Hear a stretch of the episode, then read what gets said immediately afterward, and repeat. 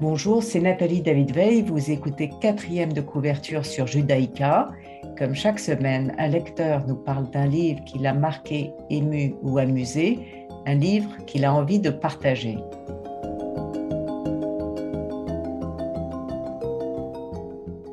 Aujourd'hui, Manuel Carcassonne est avec nous. Bonjour, bonjour Manuel Carcassonne. Bonjour Nathalie. Éditeur, vous dirigez les éditions Stock depuis 2013, après avoir été directeur littéraire chez Grasset et maintenant écrivain. Vous venez de publier Le Retournement. Votre livre étant truffé de références, je cite, euh, Béni Lévy, Maïmonide, Léo Strauss, Jean Genet, Martin Buber, Lévinas, euh, Sénèque, pour n'en citer que quelques-uns. Vous avez choisi de parler de l'œuvre d'Armand Lunel, euh, notamment Niccolo Peccavi ou l'affaire Dreyfus de la Carpentras qui a reçu le prix Renaudot en 1926, ainsi que Les chemins de mon judaïsme dont le titre aurait pu être le vôtre. Qu'est-ce qui vous a fait choisir votre titre, Le retournement? Alors, c'est euh, un ensemble de choses. Alors, d'abord, je voudrais dire, en vous remerciant de votre euh, invitation, à parler de, ce livre un peu chaotique, je voudrais dire que Lunel, euh, Armand Lunel, j'en parle, je dirais de manière très volontariste à votre antenne. J'insiste là-dessus, si nous avons euh, des auditeurs, je l'espère, parce qu'Armand Lunel est un écrivain qui a quand même beaucoup disparu. Je voudrais d'abord dire ça, si vous voulez. En particulier Niccolo Peccasi ou l'affaire Dreyfus à Carpentras, qui est un livre que je considère moi comme parfaitement moderne, et je vous expliquerai pourquoi, euh, c'est un livre qui a eu le prix Renaudot, en fait, qui je crois est le, premier prix Renaudot de, l'histoire euh, euh, du prix, qui, est en, qui lui a été attribué en 1926. Et Armand Lunel, c'est le prototype du juif provençal, du juif du comtat venessin. Il s'est installé après pour des raisons biographiques familiales, tout simplement parce qu'il était professeur de lycée là-bas à Monaco, donc il a pris ensuite la citoyenneté monégasque. Et euh, c'est un hasard de mon livre, un double hasard de mon livre d'ailleurs, euh, qui, qui m'a fait croiser le chemin de son œuvre, hein, parce qu'évidemment, il n'est plus de ce monde. Et c'est un écrivain qu'on devrait redécouvrir. Voilà pourquoi je me suis permis de, de le choisir lui et pas un autre. Oui, donc il est né en 1892 et mort en 77 à Monaco. Et effectivement, il vient d'une famille juive originaire du comtat venessin et il a plus d'un point commun avec vous, Manuel Carcassonne, parce qu'il se voyait comme un Français de Provence euh, et un Français avant tout, totalement assimilé d'une famille juive résolument incroyant. Euh, et il en parle euh, dans ses romans et il en parle dans euh, son récit sur les Juifs du Languedoc, de la Provence et des États français du pape. Voilà. Oui. Vous en parlez très bien dans le retournement aussi. Nia, merci. Il y, a, il y a, un double hasard qui est assez marrant. Euh, donc, au cours de, de, ce livre, ce livre, pour, pour en parler rapidement, hein, du, du, retournement, c'est simplement la découverte par un narrateur qui, faut bien dire, me ressemble beaucoup, euh, du, judaïsme à la fois euh, pas caché, mais jamais très présent, jamais très montré, jamais très démontré de son enfance, de son adolescence.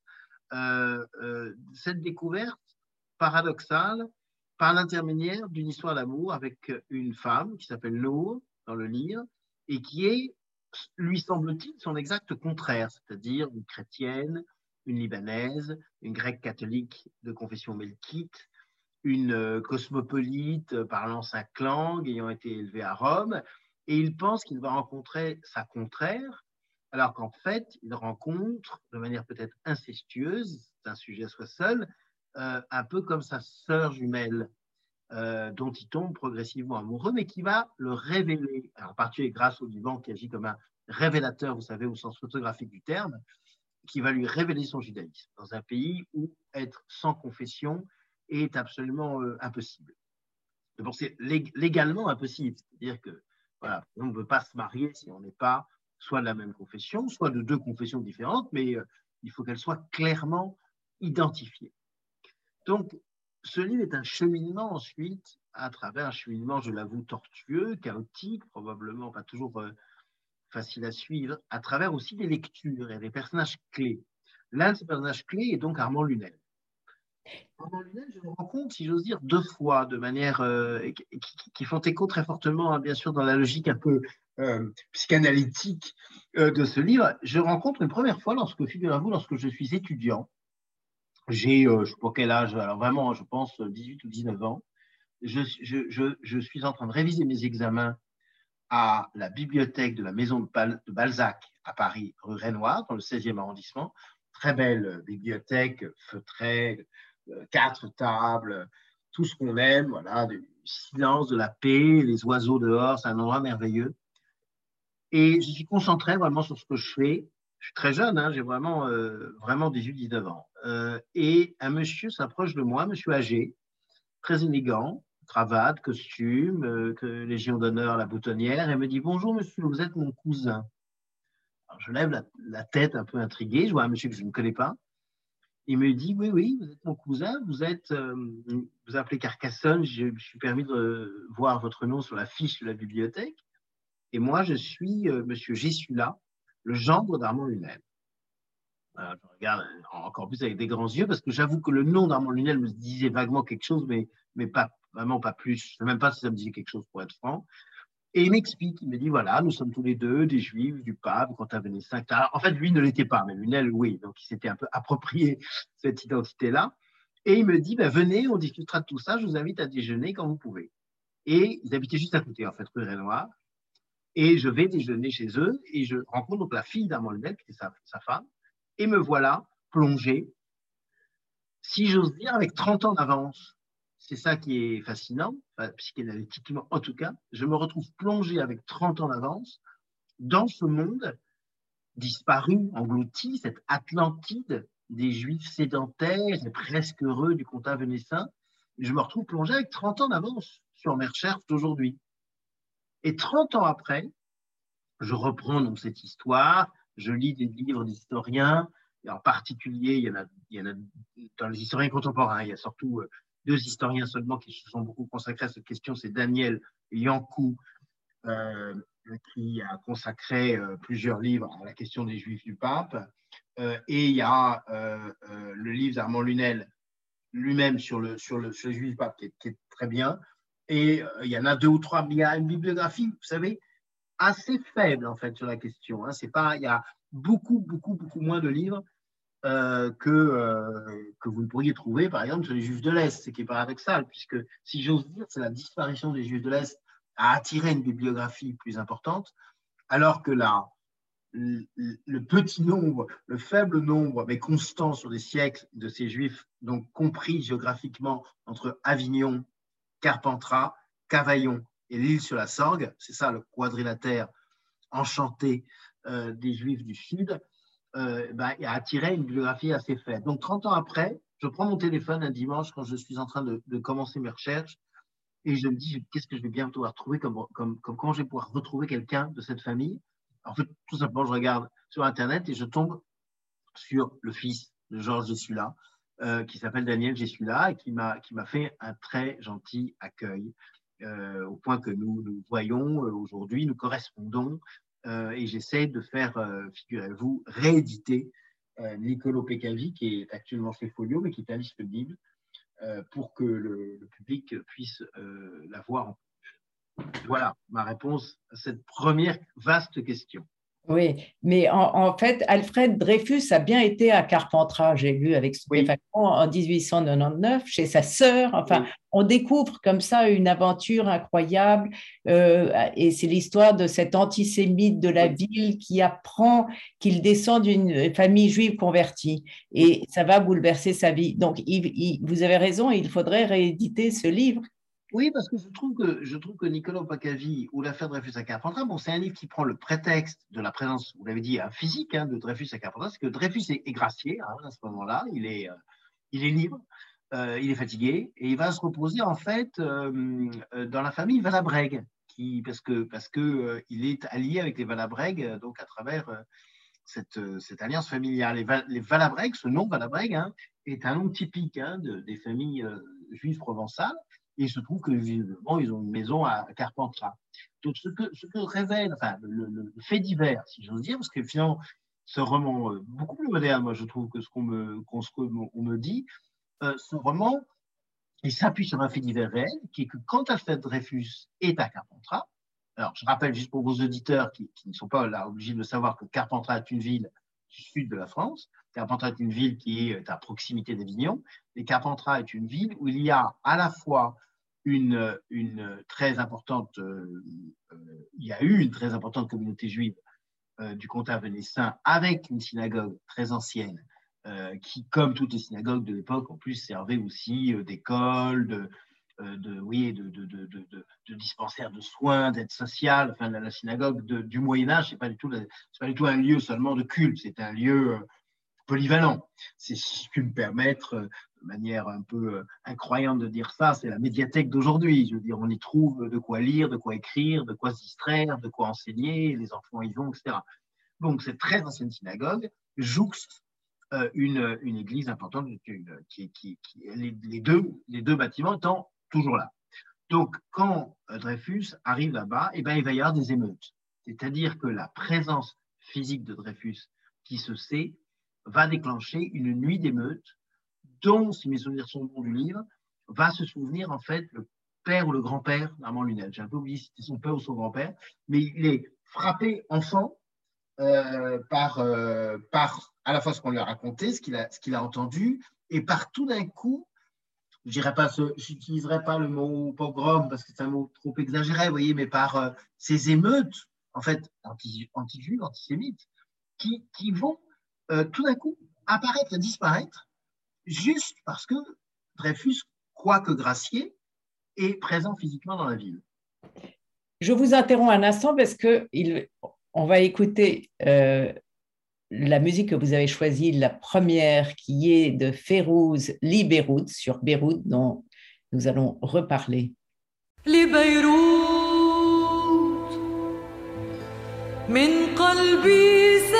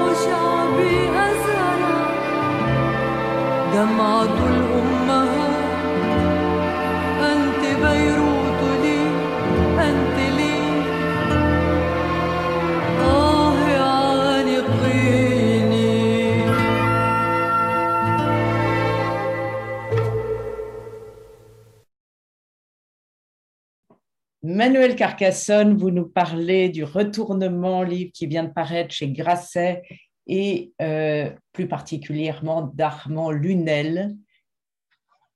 Oui. Euh, mais euh, c'est aussi, comme Armand Lunel le fait, une quête, votre livre est une quête identitaire et vous truffez votre livre souvent avec humour. Euh, vous citez Malamud, tous les hommes sont juifs, bien que euh, peu le sachent en exergue. Euh, vous citez Groucho Marx. vous dites qu'est-ce qu'un juif non religieux? C'est un Libanais à la piscine d'eau de mer du Sporting.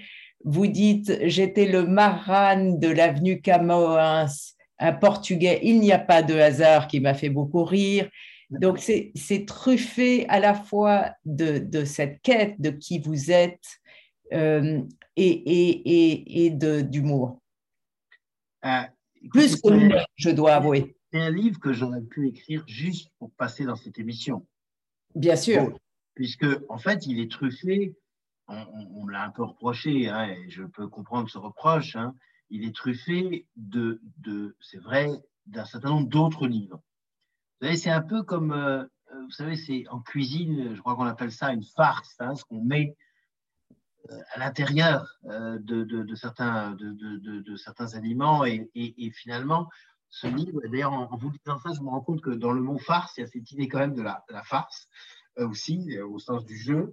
c'est vrai que ce livre, il est, il est fait de tous les livres que j'ai aussi lus, aimés et dont je me suis servi pas seulement pour le plaisir de les citer, pas seulement pour le plaisir, je crois qu'on a peut-être pas peut-être bien vu ça, hein, pas seulement pour le plaisir d'avoir l'air plus érudit sans doute que je le suis, mais, mais aussi parce qu'en tant qu'homme du livre, effectivement, en tant qu'éditeur depuis 30 ans, en tant qu'ancien critique littéraire, en tant que, que quelqu'un tout simplement qui ne peut pas se passer des livres, eh bien, je trouve qu'on va d'un livre à l'autre euh, comme si on lisait un texte, si vous voulez, infini.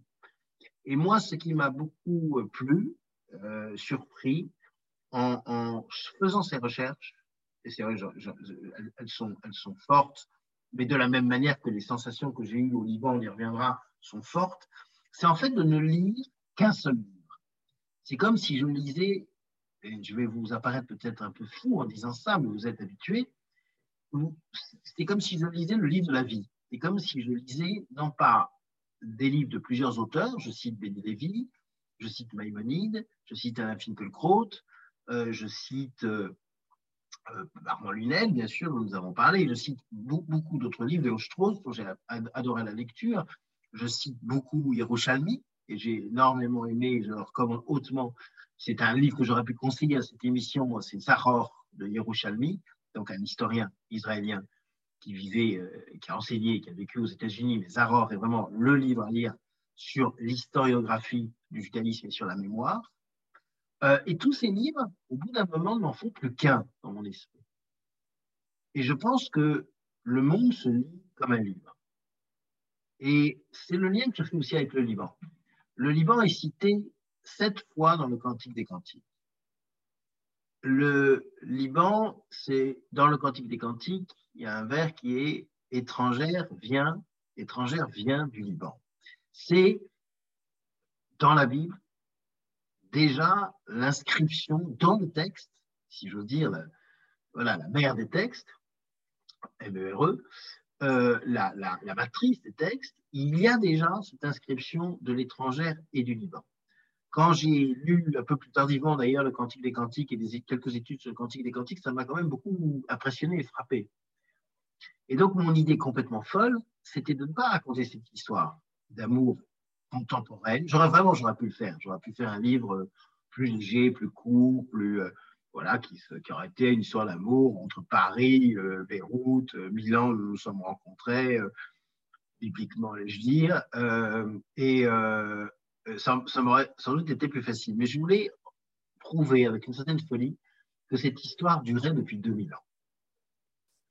Et je suis donc remonté 2000 ans en arrière pour montrer de manière parallèle ce qui s'est passé du côté de mes ancêtres. Alors, bien sûr, j'invente un peu puisque je vais euh, jusqu'à la destruction du Second Temple, et ce qui aurait pu se passer, ou ce qui s'est passé possiblement du côté des ancêtres de Nour, qui, euh, qui euh, s'inventent, bien sûr, comme beaucoup de Libanais, une, un passé phénicien. Ça m'a beaucoup amusé. Du coup, vous analysez Chabra et Chatila comme vous l'auriez probablement pas fait si vous n'aviez pas ou si votre personnage n'avait pas rencontré Nour. Il y a une relecture historique.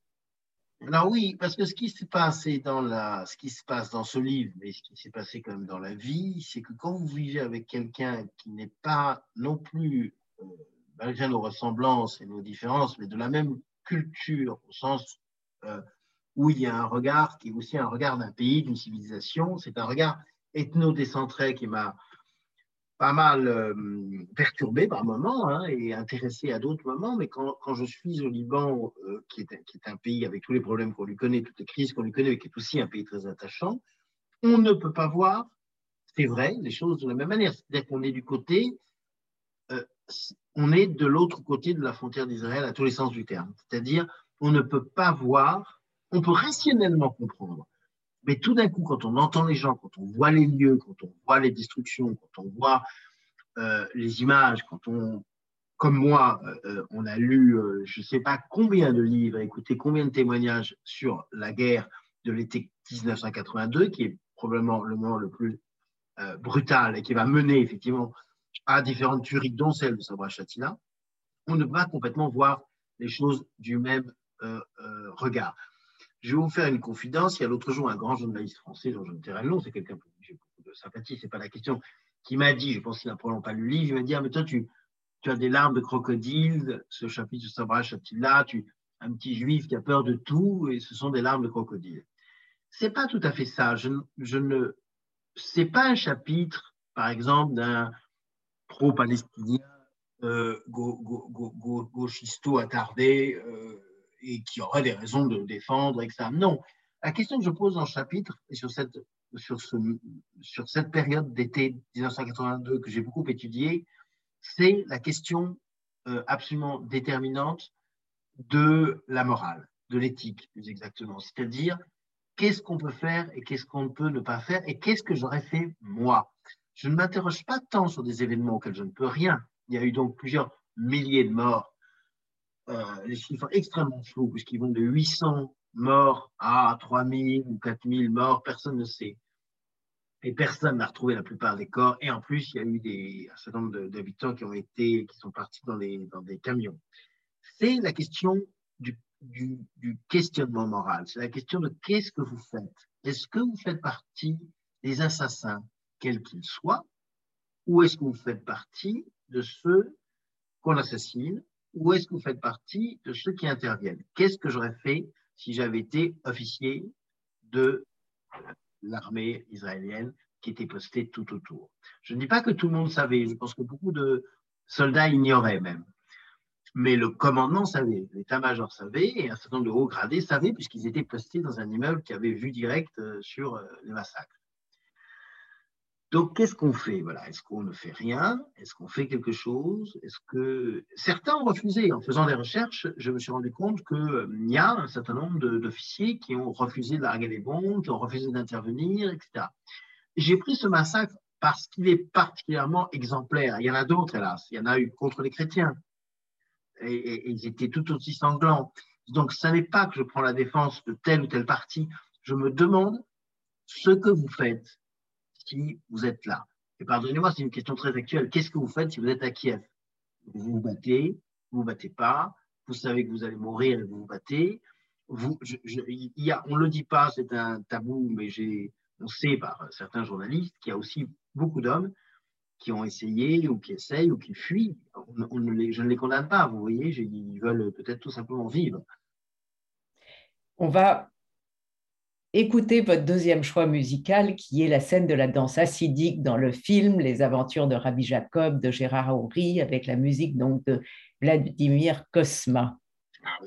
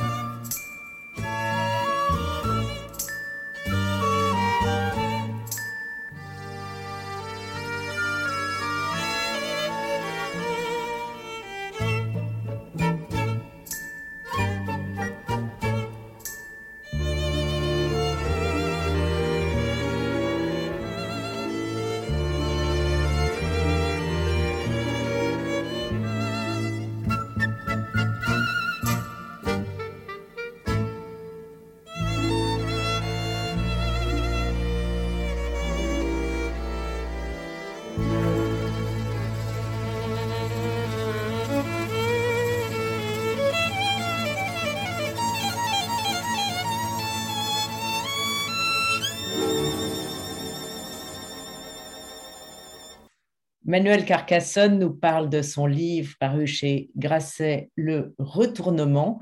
Il y a deux mots qui résument votre livre, à mon sens, appartenir. Vous dites appartenir le plus beau mot de la langue française, mais aussi celui qui me déconcerte le plus. J'ai l'impression que vous êtes comme Groucho Marx, vous ne voudriez pas appartenir à un club qui vous accepterait. Et le deuxième, c'est transmission. Il y a donc la transmission de votre père juif du pape et de votre mère ashkénaze, et vous privilégiez, du moins dans ce livre, la tradition paternelle. Croyez-vous qu'il en sera euh, ainsi avec vos quatre enfants? La question de l'appartenance, c'est une question compliquée parce que je, je pense, et la question de l'appartenance, qui est aussi quand même celle de l'identité, J'aime beaucoup cette phrase de Romain Gary que, que vous n'avez pas citée, mais que vous auriez pu citer, qui, qui est euh, Nous sommes tous des additionnés, c'est que, si vous voulez, l'appartenance, c'est très profond. C'est-à-dire, par exemple, imaginez que je vienne du Poitou, par exemple. Eh bien, peut-être je me sentirais profondément poitevin, que ce serait mon, je sais pas, mon, mon identité, que, que, que peut-être je me dirais si le jour où je vieillis, je prends ma retraite, je vais aller vivre dans ma maison, Poitou, etc. Bon, moi, je ne peux pas tout à fait me dire ça. Si je voulais me dire ça, j'irais me coller au, plus près euh, du lycée Janson de Sailly ou, euh, je ne sais pas, quelque part dans le 16e arrondissement, ou alors au contraire, je choisirais l'exil à travers les yeux de l'autre, j'irais euh, à Rome ou alors au Liban, je ne sais pas. Donc l'appartenance, c'est une chose. L'identité, c'est encore autre chose, parce que l'identité, je trouve que vous pouvez décider d'additionner.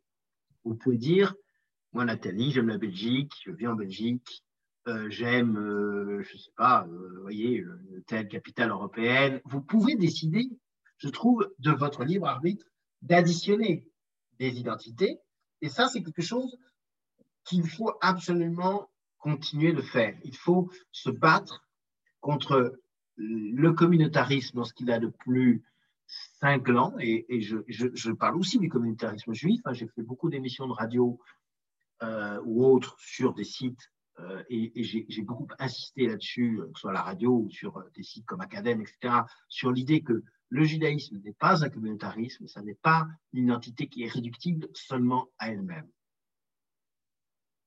C'est une identité qui porte le projet universel.